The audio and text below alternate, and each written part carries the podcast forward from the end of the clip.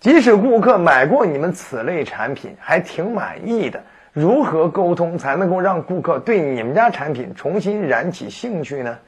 在这里也送你六步沟通逻辑。首先，第一步就问他眼下这个产品用了多久了？第二步问他之前用的是什么呢？第三步问他为什么后来改用这个了呢？第四步问他改用了之后，你当时想要的都得到了吗？第五步，重新确认他这个转变是多么的英明，转变是多么的重要啊！最后一步，去塑造转变的时机再次来临，你要不要珍惜？哎，比如说，曾经那次转变给你带来了这么多好处，同样的机会摆在你面前，为什么你不给自己一个机会了解一下呢？然后开始要许可啊，就是如果我能够满足更大的转变。让你能够得到更多的好处，你想听听我的方案吗？哎，激发起对方更大的欲望。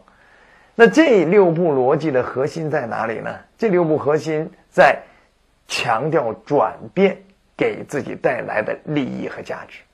哎，就是对方即使很满意，也源自于由原来的第一选择过渡到现在的满意啊，是转变带来的满满意。所以，我们让对方认识到转变就能够带来更多的满意和价值，对方就有可能做出新的转变来接受你更大的利益塑造。咱们举例说明，就像今天咱们仍然说这个卖水杯的例子啊，就是你可以问卢老卢老师，这水杯用了多久了？哎呀，用了一年了。嗯，那之前你用的是什么牌子的水杯呢？哎呀，之前呀，我当时啊也没太讲究啊，有时候喝矿泉水，有时候这个。呃，这个喝茶水啊，那时候甚至都不怎么用水杯。好，那为什么后来转变了这个决定，用用起这个水杯了？哎呀，那时候就觉得，呃，如果不能经常喝温水的话，这个嗓子呀特别容易哑掉啊，失去了保护之后啊，这个嗓子这个耐受力特别差。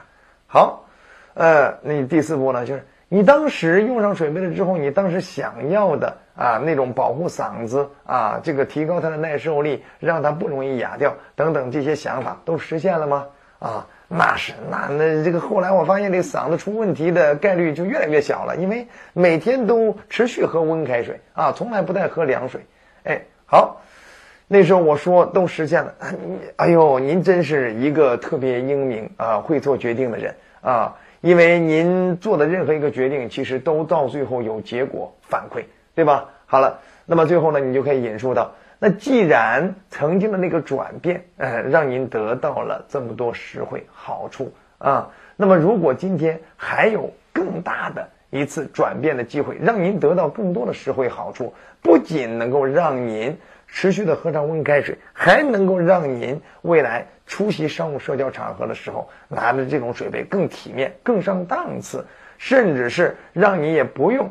等那个热水冷却到凉水那个过程，随时随地拿起来就能够喝上四十五度的温开水。那您愿意了解我的方案吗？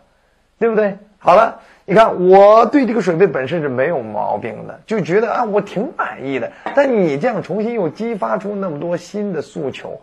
对不对？并且一直在强调啊，卢老师，您真的是特别会做决定的人。您每次做决定呢，都特别有结果啊。你在强调我曾经做了一个转变决定，啊的价值。那么你又强调了同样的一次转变机会、转变决定摆在你面前，您为什么不愿意给点时间了解一下呢？也许您能得到更大的实惠。各位。好了，这就是今天咱们拿着对方已用上你们同行的方案，并且呢还算是满足你想激起他对你们方案的新兴趣，该怎么样用六步逻辑去跟他沟通？好了，希望这个章节能够对你有一定的参考价值啊！这是一种训练的逻辑。以上第三节咱们讲到的分别是。面对别人没有用过你们同行产品的啊，你该如何让他突破第一次买你们家产品？第二种情况呢，就是如果对方用过你们同行产品，有一定不满意的，该如何让他放弃原有的方案，用上你们家的？第三种情况就是今天咱们讲的这种情况，对方用上了你们同行产品还挺满意的，如何激发他新的转变决定？啊，让他有欲望、有兴趣了解你们家的。各位不见得每次都那么实效，但至少它是一种参考的逻辑，你可以不断的课下进行相应的练习。当你的逻辑哎越来越通顺、越来越灵活的时候，其实你未来去解决问题的时候就会更加顺畅。好了，希望这个作品，以上三个作品都分别能够帮助到你。觉得好就点赞、转发、好评、收藏。还想持续提高自己的销售成交能力，欢迎订阅我们的专栏。我们后期接着聊。